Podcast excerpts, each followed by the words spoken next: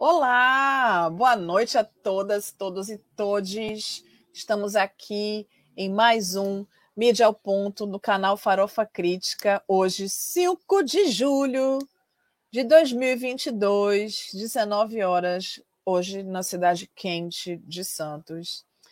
Bom, minha gente, a gente teve uma semana bem conturbada e hoje eu vou falar de um assunto que até saiu na mídia, mas eu não vi na televisão mas saiu na, na, na mídia impressa, que tem a ver com um dos direitos humanos que um, um dos artigos da, da Declaração de Direitos Humanos garante, que é a, o direito de ir e vir e de você uh, exigir asilo se você está buscando uma situação melhor na sua vida.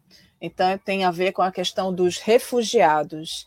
E a gente tem uma situação bastante sui generis no Brasil em relação aos refugiados, e eu vou explicar para você por quê que é sui generis, não é mesmo? Porque a gente tem aqueles refugiados que são bem-vindos, que são aqueles refugiados que têm uh, uma possibilidade de ascensão social muito mais rápida, digamos, meteórica até, e que já chega aqui numa situação uh, bastante diferente até de quem mora no Brasil, até de quem é brasileiro, cidadão brasileiro, daqueles que também vêm em situação de refúgio, em busca de refúgio, mas que encontra dentro da estrutura social uma, uma não possibilidade de alcançar nenhum tipo de ascensão social. A gente já viu aqui algumas situações no Brasil, né? Principalmente, para mim, a que mais choca de lembrar foi a classe médica vinda de Cuba que veio para fazer um trabalho que a gente precisava naquele momento, porque as pessoas, porque o Brasil não tinha médicos suficientes que dessem conta dos, dos grandes interiores do Brasil. Se a gente for parar para pensar, Brasil é um grande interior, porque nós temos tamanhos continentais e os médicos que a gente tem nas nossas, nas nossas universidades, eles querem ganhar dinheiro mais que tudo na vida. Então, eles se formam para trabalhar em grandes clínicas, não para trabalhar perto de aldeia indígena, de comunidade quilombola, de espaços mais afastados, que era para onde foram os médicos cubanos no programa Mais Médicos, quando a gente teve essa possibilidade. E aí, um adendo: os médicos cubanos são, assim, excelentes, eles têm excelência na área da medicina. Eles têm excelência, inclusive os americanos, os norte-americanos conhecem a qualidade da universidade de medicina, da qualidade ensino, do ensino da medicina e da, cienti, da, da ciência médica em Cuba e brigam pelos médicos cubanos. Os médicos cubanos estão no mundo inteiro. Se você for passar pelo Caribe, os hospitais estão cheios de médicos cubanos, porque existe um tratado, um acordo de cooperação técnica entre Cuba e diversos países para poder ter mão de obra médica nesses espaços. Se a gente for pensar no Caribe, por exemplo, que é um não lugar neste planeta Terra, apesar de lindíssimo, a gente não consegue saber o que acontece lá. Então, muita, tem muita universidade de medicina de veterinária lá e de agricultura também, mas uh, muita gente vai para lá e volta para os seus países. Então, e as pessoas que são normalmente da, daqueles países não têm a condição financeira de bancar os seus estudos na área da medicina. Então, são os médicos cubanos que fazem essa, essa, essa cobertura nas ilhas caribenhas. Mas a gente está vivendo algumas situações que, inclusive, eu já falei aqui no programa. Em março de 2022, no dia 3 de março de 2022, eu tive a informação de que um jornalista fotográfico chamado Javier Bernardo vinha fazendo uma série de denúncias fotográficas a partir de uma cidade chamada Melilla. Melilla é um, é, é um, um local no Marrocos. O Marrocos é um país africano. Mas Melilla é território espanhol, portanto, estamos falando de colonização. Acontece que esse território ele é cercado e ele é protegido porque é muito perto Eu vou mostrar para vocês aqui é, como é perto da Espanha esse território, como é perto de, é, não é tão complicado de chegar na Europa a partir daquele lugar. Mas acontece que quem está no Marrocos, se consegue transpor o, a grade que tem lá, você está em território espanhol, então você tem a possibilidade de ir se refugiar na Espanha. E o que está acontecendo, então, desde março? Que a gente tem notícia, porque com certeza isso vem desde antes. As pessoas que tentam ultrapassar esse muro estão sendo assassinadas pela polícia.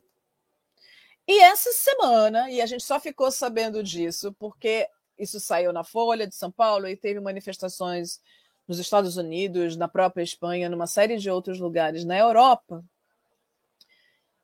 que foram mortas 37 pessoas até o momento, é o que se contabiliza. 37 pessoas foram assassinadas pela polícia daquele lugar.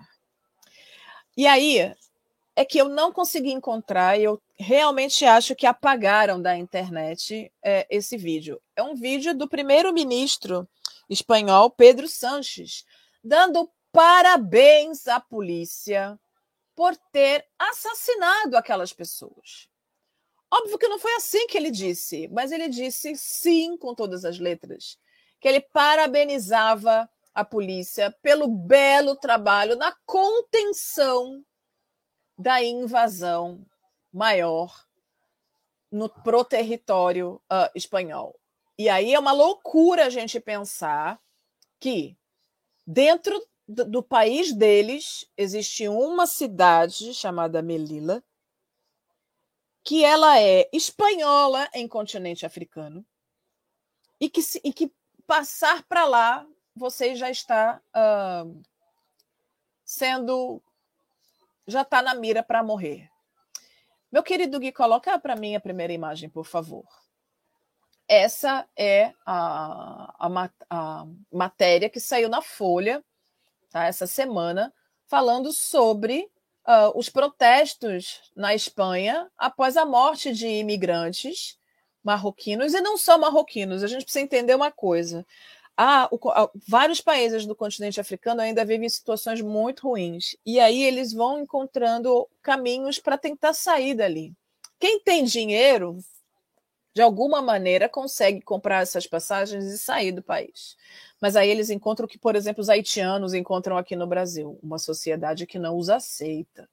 Os nigerianos, os angolanos. Os angolanos ainda são mais é, organizados nesse sentido e conseguem se estruturar economicamente melhor. Mas o que a gente vê, por exemplo, são os haitianos, pessoal de Gana que vem para cá e que vai vender caixinha de som e meia e tênis falsificado no meio da rua, ou canga e, e boné e óculos de sol na praia. Então, o movimento Black Lives Matter acaba que fortalecendo essas manifestações, o que é maravilhoso. E é importante dizer que essas manifestações aconteceram lá na Espanha, que é o lugar onde para onde essas pessoas queriam ir, né? A próxima imagem, Gui, por favor. Essa imagem foi uma das imagens que eu mostrei aqui para vocês no começo do ano, em março, desses corpos, desses corpos, são corpos de pessoas mortas pela tentativa de atravessar esse muro. Tem gente que vem de diversos países, que passa meses caminhando até chegar nesse local, nessa cidade chamada Melilla, que é a mais próxima do continente europeu, por onde eles tentam, então, sair do continente africano, tentando entrar num território espanhol. É, me incomoda muito essa sensação que eles têm de que estar na Europa é melhor do que estar em África. Me aponta, na verdade, para uma falta de conhecimento do que é esse pensamento colonizador e que eles são mortos justamente por isso. Eles são os corpos não desejáveis desses espaços eurocêntricos. E é por isso que a gente precisa se posicionar diante de tanta, de tanta crueldade. A próxima imagem, Gui, por favor.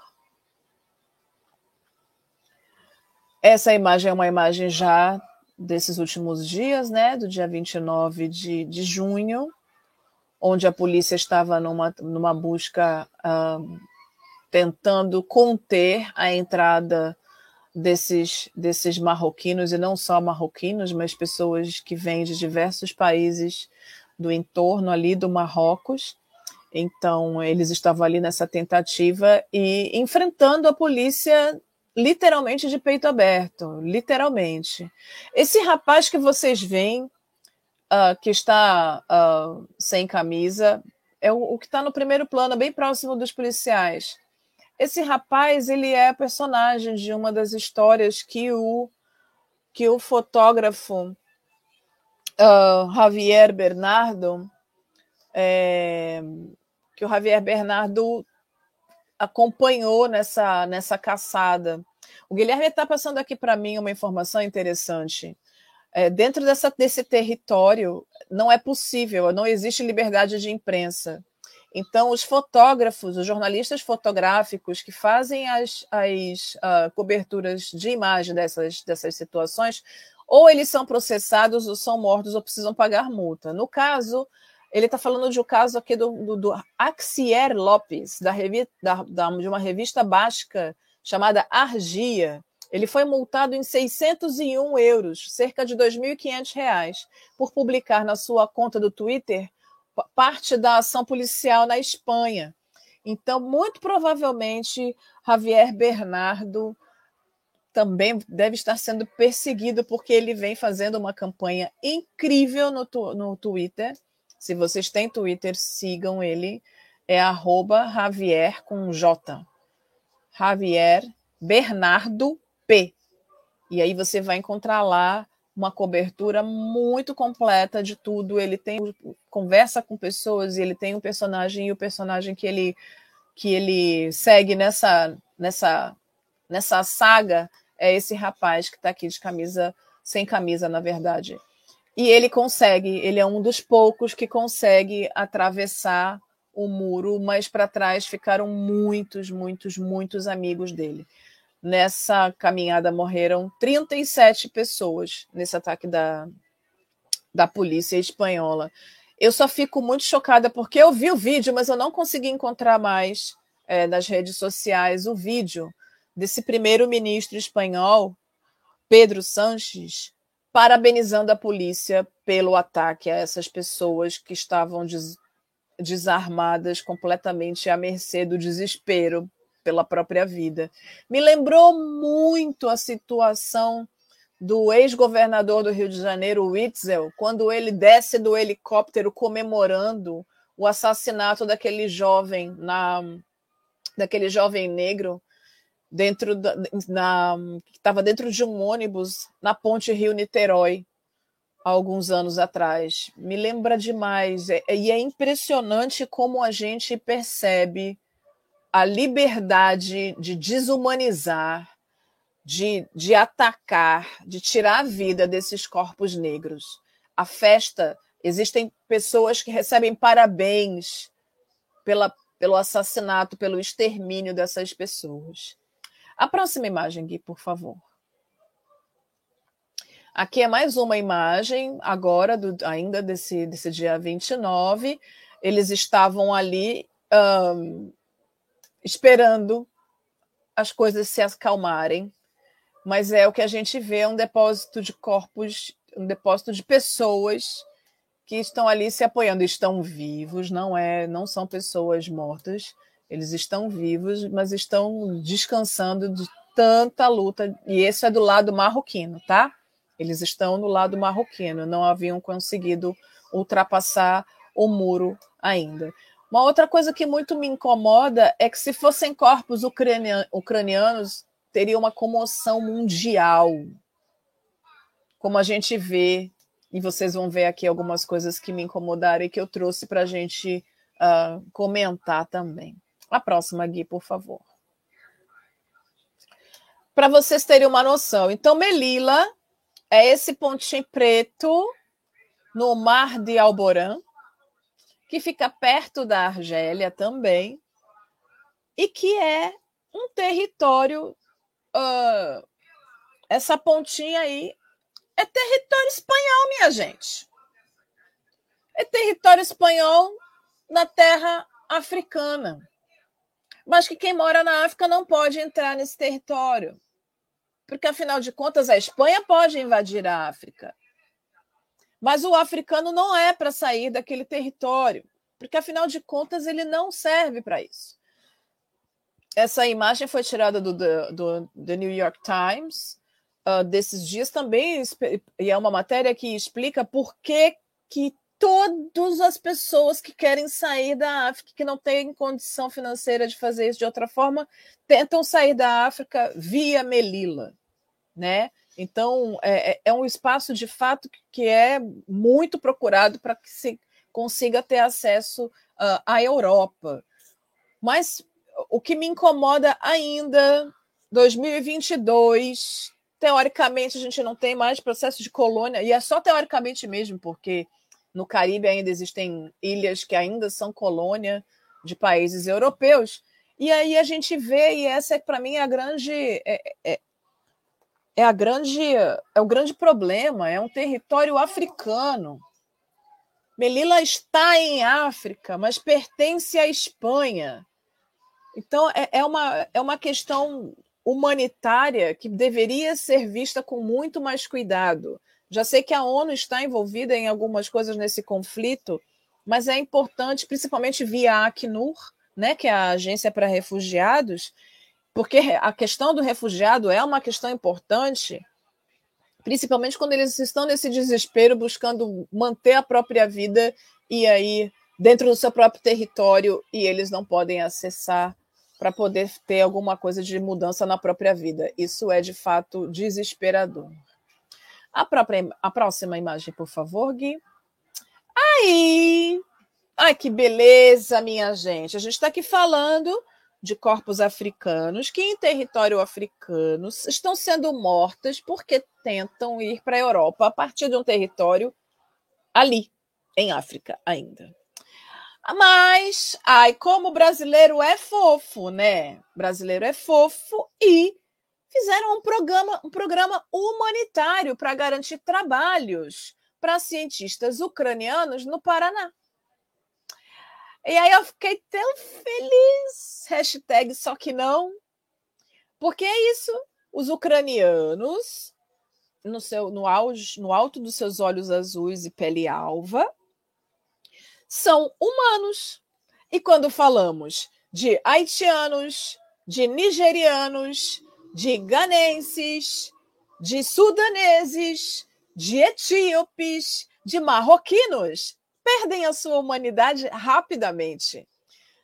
Os médicos cubanos, quando vieram para o Brasil, eles eram médicos, precisávamos de médicos e nem por isso eles conseguiram desenvolver os seus trabalhos aqui. Porque, antes de tudo, eles eram negros e eles eram cubanos. Então, a gente consegue perceber muito nitidamente como é que acontece aqui essa, essa uh, divisão, essa seleção daquele profissional que de fato é bom ou aquele que parece ser bom, por isso ele merece uma oportunidade.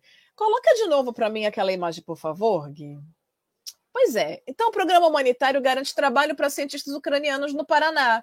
Então, as universidades públicas. E nesta semana, a UEL no norte do Paraná, recebeu a primeira pesquisadora ucraniana, acolhida na iniciativa, uma doutora em biotecnologia. O programa da Fundação Araucária terá duração de dois anos. Quero aqui dizer para vocês, meus amores, que qualquer professor brasileiro tem que fazer doutorado, tem que ter um monte de pesquisa, passar por um processo seletivo que vai e aí ele vai brigar com outras pessoas que ralaram a beça para estudar, para poder prestar essa prova e ser professor numa universidade federal. Com um salário inicial, para quem vai trabalhar 20 horas, em torno de 6 mil, e quem vai trabalhar 40 horas, em torno de 9, 9 e pouco e tal. Aí chega o pessoal fofo e bonito e do olho azul ucraniano que vai ganhar 10 mil reais iniciais. 10 mil reais iniciais para fazer parte desse programa humanitário. Eu quero saber, minha gente brasileira, por que é, por que é que eles decidiram que esse tipo de ação pode ser feita com os ucranianos e com os outros povos não? Se é para acudir, se é para acolher, que acolha a todos da mesma forma, não é justo. Os médicos foram escurraçados do Brasil, escurraçados. A gente vê, nessa, depois do, do, do terremoto no Haiti, vieram engenheiros, vieram pessoas de tudo quanto é tipo de formação, porque para você vir do Caribe para cá, não tinha uma agência que bancasse isso gratuitamente para eles. Só veio para o Brasil quem tinha condição financeira de bancar as suas passagens. E chegaram aqui, tiveram que fazer subtrabalhos, de subempregos para ter uma subvida, porque a cor da pele dessas pessoas determinou quais são os lugares que elas devem ocupar na sociedade brasileira. Brasileiro não é bonzinho, nós não somos bonzinhos. Põe a próxima imagem, por favor, Gui. Pois é, essa é a cara das meninas que merecem cuidado, minha gente. Uma é a Marília Boico, que foi a primeira pesquisadora a ser acolhida, e a outra é Silvana com um sobrenome que eu não consigo uh, que eu não consigo pronunciar. Mas essa é a cara de quem precisa de 10 mil reais por mês. A minha cara preta não merece 10 mil reais por mês, porque a minha cara preta me coloca em um outro lugar. Mas essas mulheres, porque são ucranianas, chegam no Brasil com emprego garantido, ganhando 10 mil reais e sendo tratadas como rainhas. Muito diferente do que a gente viu dos marroquinos sendo tratados dentro do próprio Marrocos como seres indesejáveis e que as vidas são completamente descartáveis. Põe a próxima imagem aqui, por favor. Essa é a fala da, da professora Silvana. Ela diz: Eu sou muito grata às entidades brasileiras que me acolheram. É muito importante para mim, porque eu realmente estou precisando dessa ajuda. Diga para mim, minha gente, se os haitianos, quando chegam aqui, que vão procurar emprego em qualquer lugar, com o diploma que eles têm, eles não precisam de ajuda? O seu país. Não estou diminuindo a dor de quem perde tudo numa guerra ridícula como essa da Rússia contra a Ucrânia. Mas qual é a diferença entre os ucranianos e os haitianos? Entre os ucranianos e os nigerianos? Entre os ucranianos e os marroquinos? Qual é a diferença? Um é branco, aceito dentro da categoria humano, e o outro é negro, que não é humano está na categoria escravo ainda. Subgente, subhumanidade. A próxima imagem, Gui, por favor. Aí, se não fosse só no Brasil, na Europa, eles estão fazendo a mesma movimentação. A mesma Europa que está lá matando os marroquinos porque estão tentando entrar via Espanha no continente europeu. A mesma Europa. Porque é isso. Se aquele território espanhol está em África, quem está naquele território tem que estar, poder, poder ter acesso. E para que brecar o acesso? Para quê? E aí as empresas aderem, então, a CNN Brasil põe essa matéria dizendo que empresas aderem ao movimento de empregos a refugiados ucranianos na Europa.